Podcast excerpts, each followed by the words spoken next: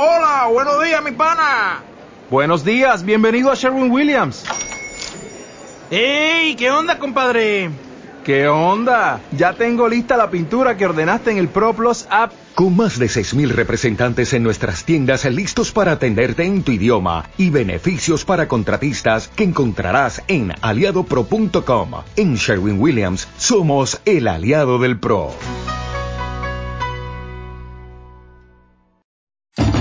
Más FPC. Los resultados, las opiniones y el mejor debate del torneo local.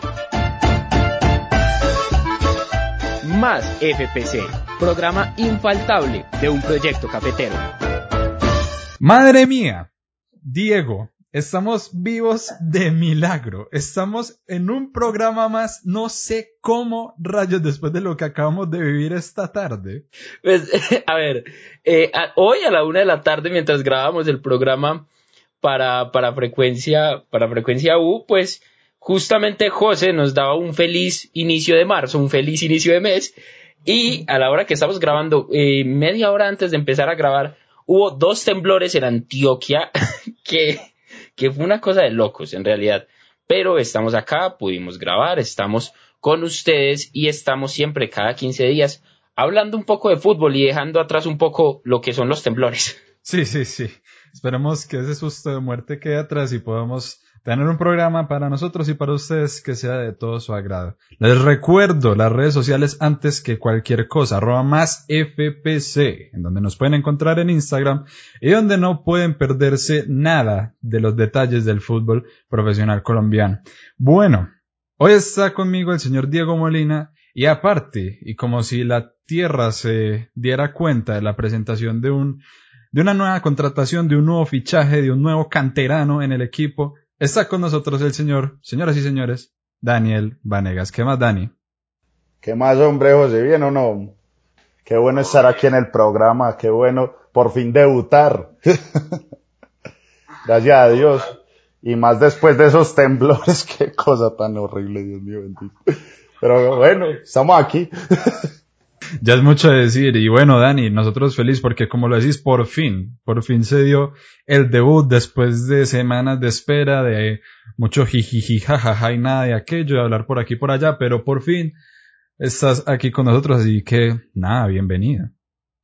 Listo, calentamos, quedamos de titulares, hombre. Así es. Bueno, empecemos a hablar de la pelota, porque ya llegamos a la mitad del torneo nacional. La fecha 10 se jugó y ya más o menos tenemos una idea de cómo está el preámbulo y cómo está el panorama del fútbol en nuestro país para lo que será la definición del torneo. Diego, hay dos equipos invictos de los 19 que están jugando la Liga Águila, el Cali y el Tolima, y en este fin de semana tuvo la oportunidad de perder el Cali, pero parece ser por ahora por lo menos la opción más sólida para llevarse el título. Pues por lo que uno puede llegar a ver, sí, es el equipo que no tiene, que, que, que su prioridad es defender. Por ahora su prioridad es defender y, y, y con eso buscar el resultado.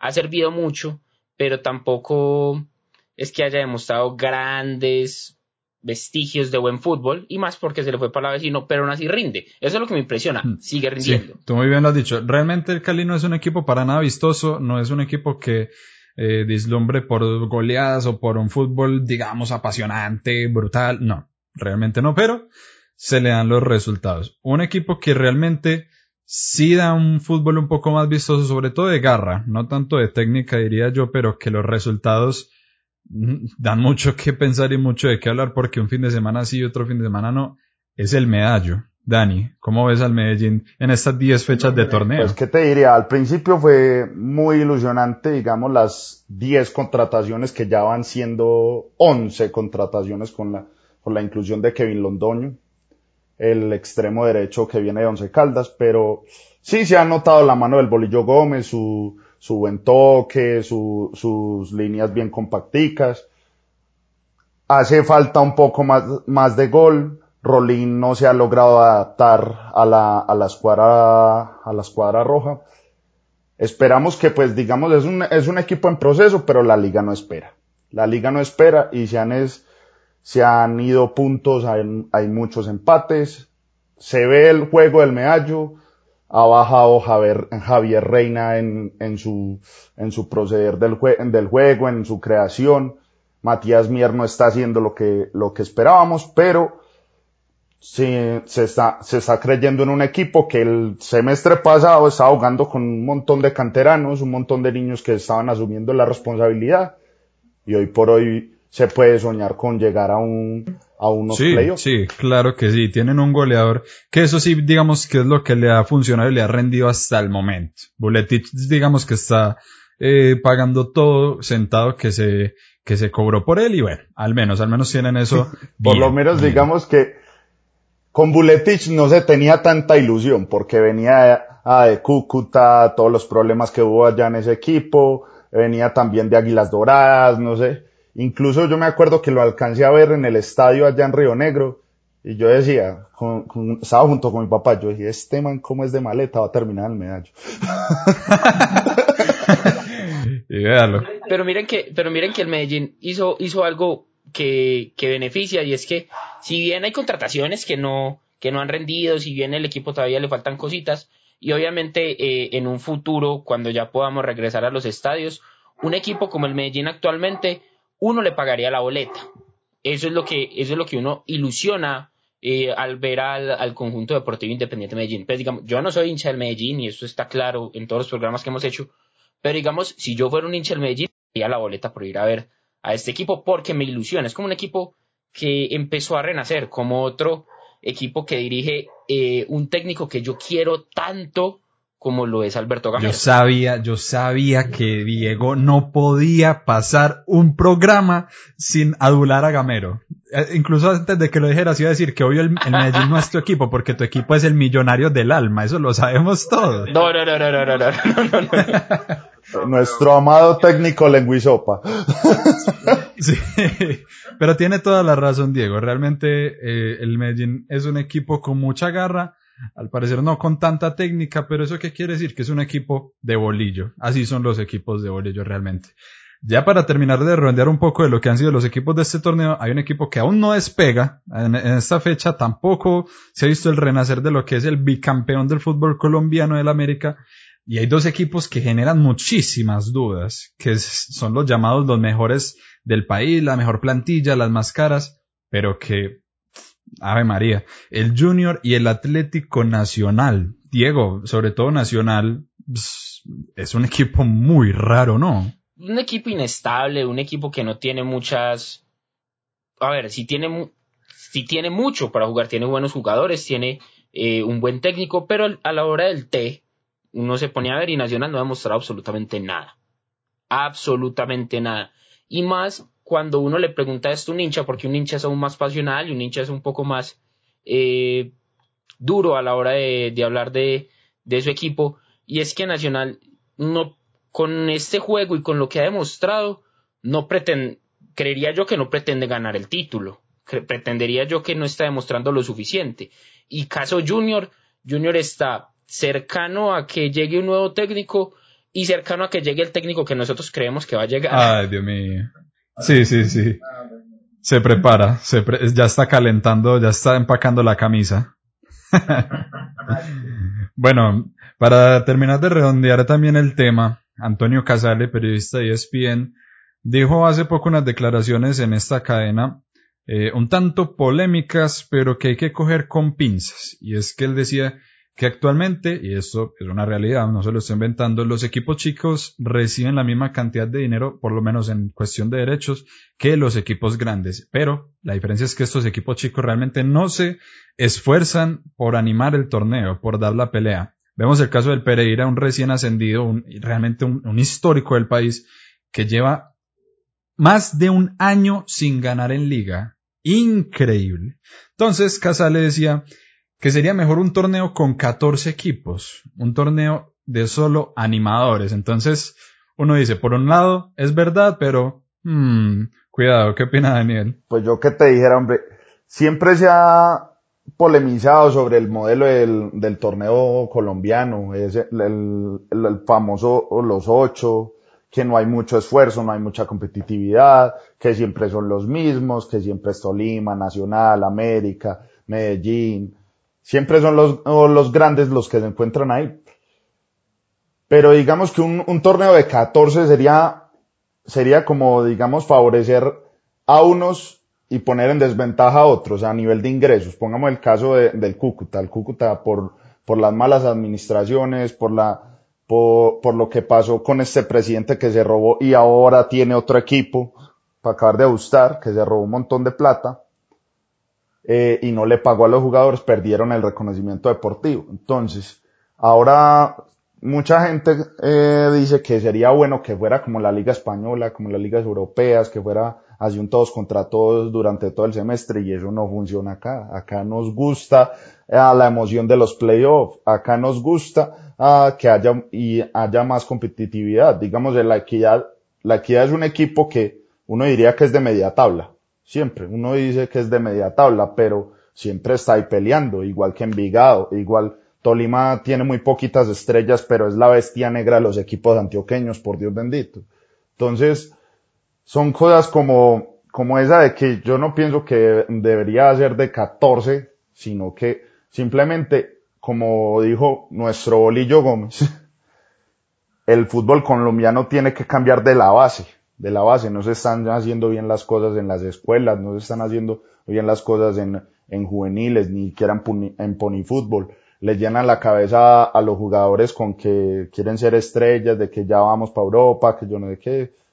Como él dijo, están, están en obra negra y ya pintándose el pelo, que yo no sé qué. Sí, muy bien lo has dicho, Dani. Realmente, eh, aquí es muy difícil captar la atención de la gente por el fútbol dadas las condiciones actuales. Y si llega un formato de torneo en donde ya sepamos quiénes van a ser los dos que pelean por el título, como se sabe en España desde la fecha 1, yo sé que aquí el, el amor y el fanatismo por el fútbol decae. O sea, eso se muere. Si yo sé que mi equipo no va a tener opciones a luchar, desde la fecha 10 dejan de ver el fútbol acá. Y más que hoy en día ya mucha gente deja de ver el fútbol colombiano, tristemente.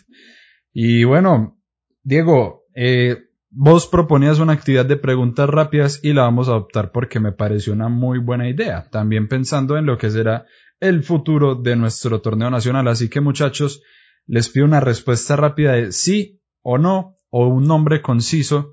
Si quieren dar una explicación breve, me dicen. Pero preguntas rápidas. Diego, ¿quién quedará como goleador del torneo? Agustín Buletich. Dani. Agustín Buletich. Ah, bueno, yo también iba a votar por Buletich. Parece que se está ganando el corazón de los hinchas. Segunda pregunta, ¿habrá un equipo revelación, Dani? No. No, listo. Diego. Atlético Bucaramanga. Bucaramanga. Bucaramanga. De pronto por el nuevo técnico. De pronto por el nuevo técnico. Ah, técnicos sí tienen. Eh, tiene nuevo técnico, nueva idea, no está tan lejos de los ocho. No es, no es descabellado decir al Bucaramanga. A mi Bucaramanchester. vale, vale, vale, vale. Yo le doy mi voto de confianza a la equidad. Que como lo dice Dani, es un equipo que no gana muchos títulos, pero que siempre es una piedra en el zapato para, para todos los equipos. Puede, puede dársele, quién sabe. Eh, Diego, ¿es mejor un torneo de 14 equipos? No, para nada, para nada, para nada, y no me voy a extender mucho. Hay que darle oportunidad a todos. En este momento que hay dinero se puede jugar con todos, y en este momento que, que todas las cosas están medianamente igualadas por el tema de que no todos los equipos están recibiendo eh, más dinero que los otros, se debe, se debe seguir jugando con los 20 equipos. La creación de la C es para oportunidades de equipos más pequeños y no para bajar a los de la B y para bajar a los de la A, porque entonces estaríamos haciendo absolutamente lo mismo. Gracias por esa reflexión, y Dani. Pues ya te lo expliqué anteriormente, José, no, no me parece, no me parece.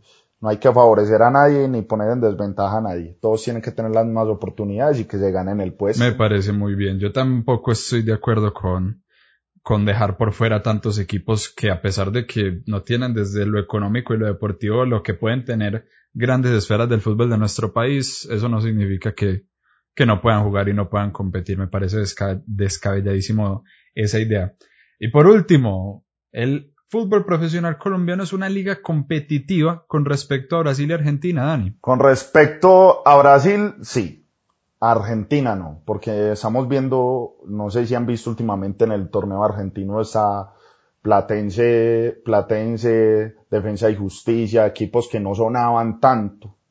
Era, ya están siendo protagonistas en este momento a equipos como Boca Juniors, River Plate, Lanús les, les está costando un montón a pesar de, la, de las plantillas tan fuertes que tienen. Les cuesta un montón hacer, fútbol, pero digamos, la de nosotros es, es competitiva por un, por un solo hecho. Como se puede subir un equipo en un semestre, jamás tenemos eh, tres veces un tricampeón, se dio este caso extraño de América bicampeón y mira cómo, y mira cómo está ahora. Yo me acuerdo de un equipo eh, tricampeón que viste de verde, Dani. No, yo no me quiero acordar de equipo. vale, vale, vale. corazón rojo de ahí. válido, válido. Y Diego, con respecto a Argentina y Brasil, ¿cómo estamos? Eh, a comparación de Argentina, sí, volando por lo bajito, y a comparación de Brasil, no porque Brasil mal que bien tiene un nivel un poquito más alto. La cosa es que normalmente acá, como la barrera del idioma no se para, no estamos muy acostumbrados a ver lo que es el brasileirao. Es verdad. Digamos que es una opinión complicada. ¿Por qué? Porque, por ejemplo, en Argentina, de los últimos cinco torneos, tres los ganó Boca. Entonces hay que decir que allá sí se vive una, digamos, hegemonía un poco más entre los dos grandes, entre River y Boca, y hay veces dan espacio para otro. Mientras que aquí, como lo dice Dani, sí es raro realmente que, que haya un equipo tricampeón o que veamos una hegemonía, digamos, como la que tuvo Atlético Nacional, que realmente es un caso muy raro y muy extraño. Ahí, ojo con la cuñita para pa Dani. Pero venga, yo les quería hacer una pregunta. Yo les quería hacer una pregunta que está rondando en las cabezas de todos los colombianos después de que salió ese comunicado de Inglaterra. Desde que salió el comunicado de Inglaterra que supuestamente los equipos no están obligados a prestar a nuestros jugadores eh, que se encuentran allá militando como James, como Davinson, como Jerry. ¿Ustedes a quiénes convocarían y por qué? Bueno, uno, uno, Daniel no hizo la tarea porque esto hablamos en el programa pasado. Eh, más o menos hablamos de eso y movimos algunos jugadores pues por ahí en la mesa, obviamente sin certezas. Eh, caso Rafael Santos Borré, caso Duan Vergara, caso incluso el propio Hamilton Campas y jugadores como Edwin Cardona que sería como el reemplazo natural de James Rodríguez. Pero, pero también sigue siendo pues casos y jugadores muy distintos y una selección que se vería completamente extraña para lo que sería el inicio de, la época rueda en Selección Colombia. Hay que decir que es un panorama bastante, bastante complicado el que se viene. Y hay que decir que en el próximo programa seguramente ya tengamos a la mano la convocatoria de lo que será el partido contra Brasil, que les recuerdo a todos, será el día 26 de marzo, el viernes 26 a las 5 de la tarde. Y sí, realmente la pregunta y la propuesta que dice Dani da para un programa entero. Y realmente las respuestas, digamos que son muy variadas, porque a eso súmele eh, lesión de Borré, por ejemplo, lesión de Duan Zapata, lesión de Cuadrado, Ospina tocado, James no entró en la convocatoria del Everton. Entonces, es una tarea complicadísima la que se viene, incluso hasta para Tite, que tiene muchísimos jugadores en, en Inglaterra y no podrán viajar. Será una fecha FIFA interesante que seguramente analizaremos en un par de semanas en el próximo capítulo, pero válido, válido, porque hay que empezar a preguntárselo. Otro de los nombres, Diego, que yo creo que no mencionamos la semana pasada y que me parece que podría estar en el radar, es Carrascal, ¿no? Me parece que sí, me parece que sí. Pero ¿cuál de los Carrascales?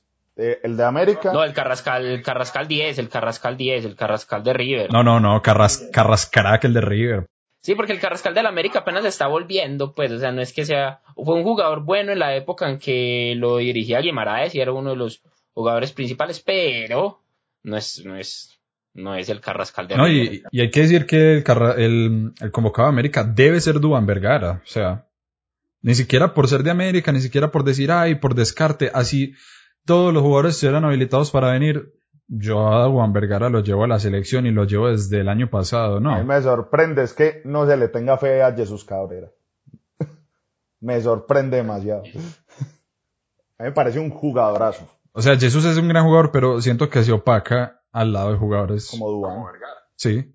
Ya para ir cerrando este episodio, vamos a hablar de un tema que hoy tocamos en la radio. Para los que no saben o se les olvida un poco, estamos en la radio todos los lunes a la una de la tarde a través de frecuencia en los 940 de la M en el área metropolitana. O si usted está fuera del área metropolitana o está en un lugar donde no tiene tan fácil acceso a la radio, nos encuentra en www.frecuenciau.com todos los lunes a la una de la tarde. Y hoy hablamos de la música que engalana los estadios de todo el mundo. Y yo sé que Diego quiso hacer este ejercicio pensando sobre todo en el ámbito local, porque si hay algo que extrañamos, pero con el alma, es escuchar de, un, de fondo de un partido los cánticos de la hinchada. Es así sea escuchar en el televisor de fondo unos bombos y unos platillos que no se entiende nada. O estar en el estadio y no ser capaz de ver la cancha porque uno está viendo la locura que se vive cuando en la hinchada de la cual sos hincha empieza a retumbar tu tema preferido. Es un tema realmente bastante nostálgico y da mucha cabida ya que ya se empieza a ver poco a poco el regreso de los hinchas a las canchas. Pero Diego, yo sé que vos tenés más ejemplos de cómo la música ha intervenido el fútbol a lo largo de la historia. Así es, mira, eh, obviamente tenemos canciones que no son del ámbito local, pero que han tocado todos los ámbitos y han tocado en todos los países eh, a las hinchadas y a las barras para hacer catos para sus equipos. Caso, como lo mencionábamos en el programa, esa canción de Dale Alegría a mi corazón de Fito Páez, que obviamente es una locura, Matador, que también es otra cosa digna, pero yo me voy a centrar en justamente una canción y me voy a ir a un equipo que no es de Medellín para, para poner un ejemplo distinto a los que ya dimos anteriormente. Eh, la canción se llama, bueno, buscándola se llama Me voy para el Pascual de la América de Cali, que es una adaptación a la canción de Miguel Moli llamada Junto a mi corazón. Y una de las frases eh, más icónicas que yo pude ver, eh, y, es, y es, a ver, bueno, soy un, soy un mal cantante, pero recuerden que esa canción eh, de Miguel Moli que dice cada noche, cada día, yo no, no voy a seguir cantando porque no va a ser el ridículo, pero la canción de la América. Qué talento, qué talento, Diego. Me gustó, me gustó. no, no, no, no, hasta allá no llegó. Eh, pero digamos. Si rompe la, la ventana, no hay problema. La canción de la América va más o menos así. Cada noche, cada día, cada instante de mi vida. Sos mi amor, mi alegría. Yo quiero morir por el escarlata. Y no la voy a cantar porque hasta allá no. Pero entonces es algo muy puntual, algo muy divertido, eh, algo eh, que hace que los hinchas americanos en este caso eh, quieran volver a la cancha después de los ejemplos que dieron los equipos de Medellín en que pudieron entrar público, pues ¿por qué no volver a poder escuchar este tipo de cánticos cuando estamos viendo un partido, José? Sí, Diego, realmente eh, yo creo que todos hemos tenido la experiencia de, de cantar con el pulmón en la mano y la garganta en la otra una canción que nos deje afónicos en el estadio. Yo sé que uno de los himnos que más retumba, a pesar de que lo mencionamos en la radio, pero quiero aprovechar la presencia de Dani aquí, es el Matador, que realmente, o sea, uno como hincha de Nacional, digamos, a mí me preguntas, decime un canto de Millonarios, yo no sé, o decime uno del América, yo no tengo idea, pero decime un canto del Medellín y me dicen El Matador Soy del Medallo es una de las canciones más icónicas de este país, Dani. Ah, sí, hombre. Yo, yo me acuerdo todos los, todos los sábados yendo los domingos con mi papá. Que eso, metía el gol el Medellín, por obra y gracia del Espíritu Santo, porque sea. y eso, y eso empezaba a retumbar. Me dicen el matador, soy del medallo. Tenemos otro artista acá en el programa. Estamos llenos de cantantes, increíble. Eh, María, eso es un talento impresionante. Pero, ¿sabes que a mí, yo ahorita, yo ahorita pensando, cuando vos dijiste que no, a ver qué canción me sé yo de otro equipo, y sin querer, uno cuando escucha, ole, ole, mi nación, ole, ah. porque una, eso es una salsita muy buena, hombre. Eso siempre mi hermano lo, mi hermano la ponía en la casa, que yo no sé qué, cuando, no, yo digo, eso, y se le queda a uno. Si, si hablamos de música del otro equipo, a mí sí hay una canción que me, me, tengo que aceptarlo, me vuelve loco el Medellín, es, eh, Jugando fútbol del bueno, el poder. No, eso, eso es un temazo, eso es un temazo. Eso solamente inspira una cosita. Coja su copita, tranquilito, le sirve un La única copa del Medellín. Bueno, seguimos con Diego. Bueno, bueno, sí, sí. Ah. No, no, no. Y también hay canciones que evocan eh, recuerdos y recuerdos muy gratos. Y yo le quiero preguntar justamente a José esos recuerdos gratos y voy a volver a atreverme a cantar. Y es cuando en algún momento José vuelve a escuchar algo como Vamos todos juntos, la hincha de los jugadores. ¿Qué te recuerda eso? ¿Qué te recuerda eso? A ganar de nuevo la Copa Libertadores. Claro, claro, claro, claro, claro. No, realmente, señores, y a todos los que nos acompañan en este momento escuchándolo, eh, eso es lo que es el fútbol, lo que extrañamos durante un año y no vemos la hora de volverlo a vivir porque eso es el fútbol. Realmente el fútbol no es uno ver una estadística en una aplicación, no es ver un resultado en una red social, el fútbol realmente es sentir lo que es eh, la pasión de un canto, la pasión de un gol, sentir lo que es ir al estadio. Y realmente la reflexión y sobre todo porque traemos a colación esta temática de hoy es porque esperamos que poco a poco, como se va solucionando este tema pandémico, como se va normalizando nuestras vidas, esperamos realmente poder vivir todas estas experiencias de nuevo. Y qué más bonito sería que poder encontrarnos todos juntos, la hinchada, ah, no, mentira, todos juntos los que están escuchando el podcast y nosotros en el estadio. Realmente esperamos que el mensaje sea ese, de recordar lo que es el fútbol, de recordar lo que es la fiesta grande del deporte rey y anhelar, como lo hemos hecho cada día de este año, el regreso a los estadios. Así que, bueno, sin ser más, sin, yéndonos con una lagrimita en el ojo, Dani, muchas gracias por estar aquí.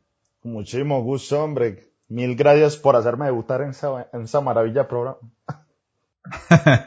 Muchas gracias a vos, Dani. Diego, como siempre, aquí enfrente del cañón. Aquí siempre dando la cara para que nos escuchen y para que siempre estén pendientes de lo que hablamos acá, si les interesa, si no, recibimos buenos mensajes, malos mensajes, recibimos todo lo que ustedes quieran, pero escúchenos, escúchenos todos los lunes cada 15 días aquí en todas sus plataformas digitales, Spotify, Apple Podcast, en donde nos quieran escuchar ahí estaremos para ustedes. Bueno, muchas gracias a todos ustedes, muchas gracias a los que nos escucharon. Recuerden seguirnos en arroba más FPC en Instagram y seguirnos también a través de su plataforma de streaming favorita para que no se pierdan ningún capítulo. Mi nombre es José González, hablamos dentro de 15 días para hablar y palpitar lo que será una presentación más de la Selección Colombia. Nos vemos en una próxima edición de Más FPC. Más FPC. Los resultados, las opiniones y el mejor debate del torneo local.